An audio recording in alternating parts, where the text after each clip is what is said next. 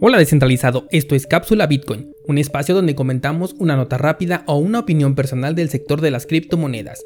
Yo soy Daniel Vargas, fundador de cursosbitcoin.com y ven, acompáñame, vamos a descentralizar. Hoy es martes 9 de junio de 2020 y tenemos noticias que comentar. La primera de ellas es referente a los exchanges. Estaba leyendo un artículo escrito por unos integrantes de la Facultad de Derecho de Leiden en donde declaran el enorme riesgo que se corre al tener criptomonedas dentro de un exchange, dentro de una casa de cambio.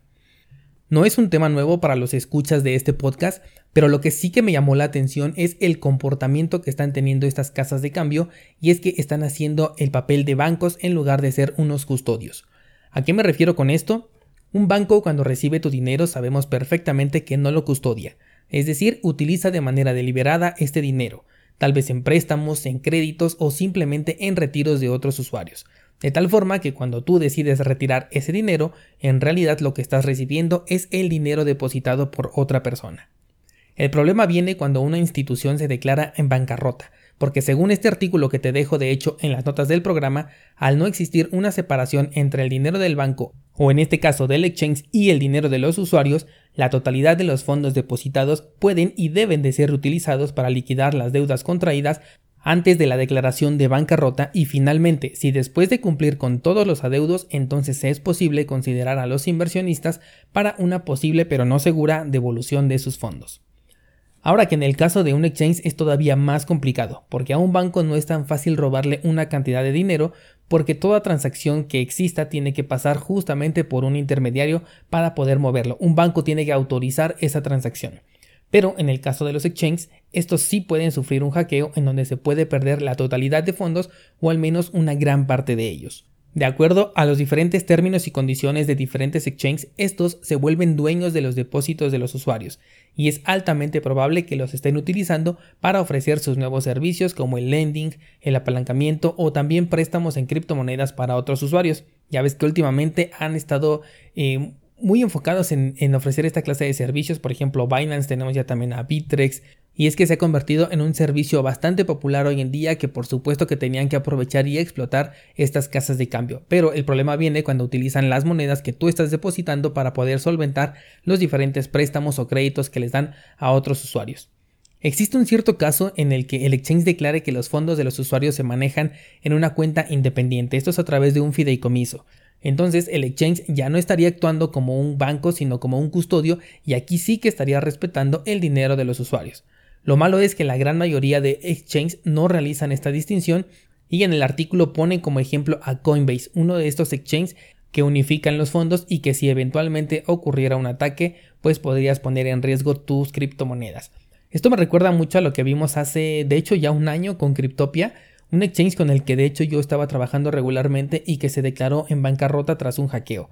A este exchange se le hizo que pagara a sus usuarios, obviamente después de pagar primero a proveedores y empleados, con el argumento de que se encontraba implícita la división de fondos dentro de su estructura de trabajo.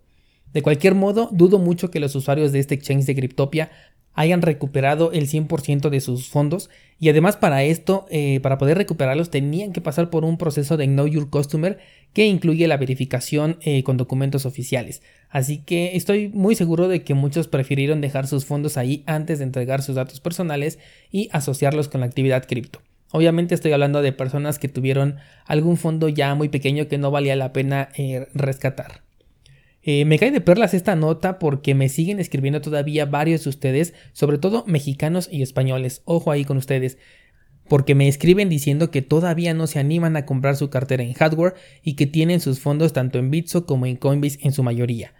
Estoy 100% seguro de que un día cualquiera de estas dos compañías, de hecho las dos, se van a ver en aprietos. Claro, no sé si va a ser mañana, no sé si va a ser dentro de 10 años, pero eventualmente sucederá. Y no te estoy hablando de un presentimiento, es algo completamente natural y esperado. De hecho, hace poco te conté la visión del CEO de Uphold que decía, no se trata de si serás hackeado o no, sino de cuándo vas a ser hackeado. Esta es una visión realista porque sabe perfectamente que un exchange centralizado siempre está en la mira de los hackers, solo que no te enteras hasta que el ataque se vuelve exitoso. Invertir en una cartera si vas a utilizar criptomonedas es de lo mejor que puedes hacer. Ahora, ya si no quieres realizar esta inversión, mínimo utiliza una cartera en papel. Tengo un curso al respecto. O también desempolva esa PC vieja, desempolva ese celular viejo y utilízalo como una cartera en hardware. Pero solamente con esta utilidad, no lo uses para ninguna otra cosa. Siempre respaldando tus llaves privadas para que no pierdas el control sobre tus criptomonedas, sobre todo porque al utilizar equipo descontinuado las fallas pueden existir. Y por supuesto, si utilizas alguno de estos dos métodos que te acabo de mencionar, la computadora vieja o el celular viejo, necesitas tener estos desconectados del Internet todo el tiempo, salvo cuando quieras realizar alguna operación. La siguiente nota que te preparé es sobre la privacidad en las transacciones de criptomonedas. Y es que Chain Analysis, que es una empresa que se dedica al rastreo de transacciones dentro de la blockchain, ha declarado que es capaz de rastrear casi el 100% de las transacciones que se hacen con la opción de privacidad que te ofrecen las criptomonedas Dash y Zcash. Por si no tienes conciencia de esto, las criptomonedas de Dash y Zcash ofrecen a los usuarios la opción de utilizarlas de manera privada. Sin embargo, el hecho de que no sea un movimiento que esté eh, por diseño en el código de estas monedas hace que se vuelva ineficiente porque al tener tú la opción de elegir una transacción anónima o una transacción normal, pues muchas veces esto no genera un interés en las personas, de hecho algunos probablemente ni siquiera saben que existe esta opción y simplemente hacen una transacción normal. Según el análisis del que tomo para hacer esta nota, menos del 1% de transacciones con Dash se hacen de manera anónima. Fíjate, casi nadie lo está utilizando. Entonces, imagínate, en un entorno de 10 transacciones, por ejemplo, solamente una de ellas es anónima. Entonces es bien fácil identificar quién es el usuario que hace anónima su transacción porque ya conoces a los otros 9 participantes. Y esto mismo ocurre con Zcash. Es por eso que estas monedas sí me generan un interés, pero no están dentro de mi portafolio ni tampoco en mi lista de observación. Aquí el gran ganador es Monero porque esta moneda sí que tiene la privacidad implícita dentro de su protocolo y de hecho pronto voy a traerte un episodio monotemático sobre Monero porque considero que debes de tenerlo, no sé si en tu portafolio, pero al menos sí en consideración por si en algún momento lo requieres. Así que dale seguir a este podcast para que no te pierdas ese episodio en cuanto lo termine. Bueno, te decía yo que al ser Monero una criptomoneda que cumple con el modelo de privacidad en 10 de cada 10 transacciones, simplemente es imposible detectar quién utiliza a esta criptomoneda. De hecho, en una opinión personal, la moneda de Monero debería estar en la segunda posición por capitalización de mercado. Debe estar ahí por temas fundamentales, sin embargo, como no es tan popular, no hace anuncios tan seguido como por ejemplo Tron o como eh, Ethereum, como Cardano, pues simplemente eh, las personas que lo están utilizando considero que pueden llegar a ser aquellas que realmente le están sacando provecho a, a la opción de privacidad que te ofrece Monero.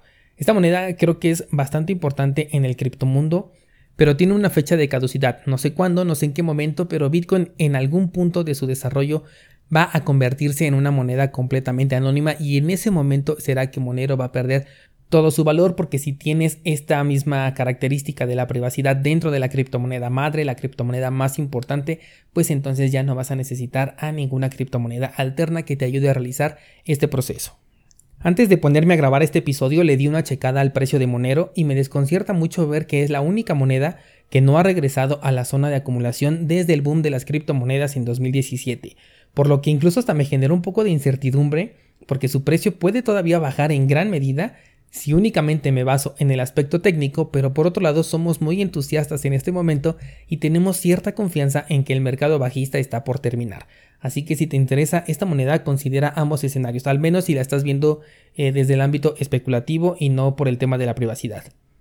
Eh, esto de Chain Analysis, de hecho, te lo explico un poco más a detalle en el curso de Mixers de Bitcoin, ya que es justo lo que queremos burlar o evadir cuando realizamos un CoinJoin. Así que también si te interesa conocer más al respecto de esta plataforma de Chain Analysis, pues checa en el curso de Mixers de Bitcoin. Pasando ahora a otra nota que te traigo esta mañana, hablemos de si comprar criptomonedas debería de ser tan fácil como comprar una simple botella de agua. Porque esta es la premisa que tiene el proyecto de PundiX, el cual busca simplificar la compra, venta e intercambio de criptomonedas dentro del mundo real.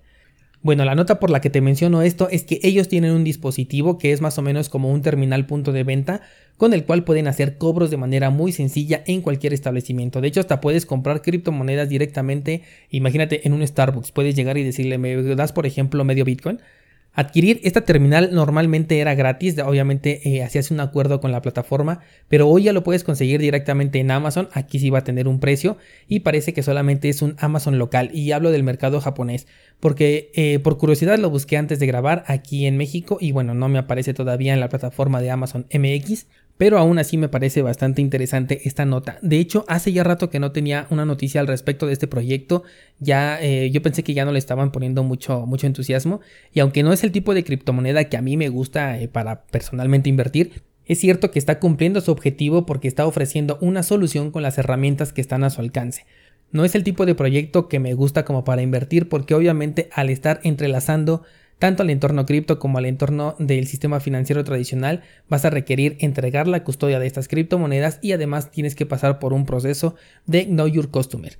Aún así, el hecho de que puedas acudir a una tienda de tu preferencia y tengas la oportunidad de pagar utilizando criptomonedas o incluso comprarlas con conocimientos mínimos sobre el entorno, me parece algo que tiene mucha utilidad, sobre todo para aquellos que en algún momento quieran incursionar en este criptomundo, pero no, no tengan el interés de meterse de lleno a conocer exactamente cómo funciona, sino simplemente llevarlas a su vida cotidiana. De cualquier forma, citando el tema con el que abrimos este episodio, este proyecto de PundiX también puede llegar a sufrir alguna intervención malintencionada, porque aquí ya estamos hablando de, de la interacción con un equipo en hardware y con ello estás poniendo en riesgo tus criptomonedas. La advertencia es necesaria, pero aún así no me parece que se corra mucho riesgo porque la utilidad de este sistema está diseñado para el día a día. Es muy similar a cuando hablamos de Lightning Network, así que no deberíamos de estar cargando más dinero del que ya destinamos para gastar ese día justamente en criptomonedas. Y me refiero a que no es un dispositivo en el que vas a almacenar tus criptomonedas a largo plazo, sino en el que vas a llevar únicamente el cambio o el dinero que vas a utilizar ese día. Si ya sabes, por ejemplo, que vas a ir al Starbucks, que vas a ir, no sé, al Walmart y que en estas, en estas cadenas tienen estos dispositivos ya activos, realizas tu recarga en criptomonedas y entonces vas y ejecutas tus transacciones, pero no vas a almacenar ahí la mayor cantidad de tus monedas. Para terminar, déjame contarte que una manada de ballenas se ha movilizado en las últimas horas. Obviamente me estoy refiriendo a ballenas cripto, ya que se han registrado movimientos por más de 7000 bitcoins que van desde casas de cambio a direcciones desconocidas. Es curioso ver un movimiento en conjunto de varias ballenas en un mercado que muchos están considerando como alcista. Así que hay que estar pendientes a lo que suceda en las próximas horas porque si bien puede ser únicamente una estrategia para despertar al mercado, para darle un pequeño toque ahorita que está un poco aburrido, también puede ser que se venga un movimiento interesante y que este despertar de las ballenas puede ser el inicio de este movimiento. Con esto terminamos el día de hoy descentralizado. Mañana más información. No olvides que hoy publico clase nueva en cursosbitcoin.com. Ya estamos bien cerquita de alcanzar las 150 clases disponibles. Me siento bastante contento por ello. Y bueno, hasta mañana.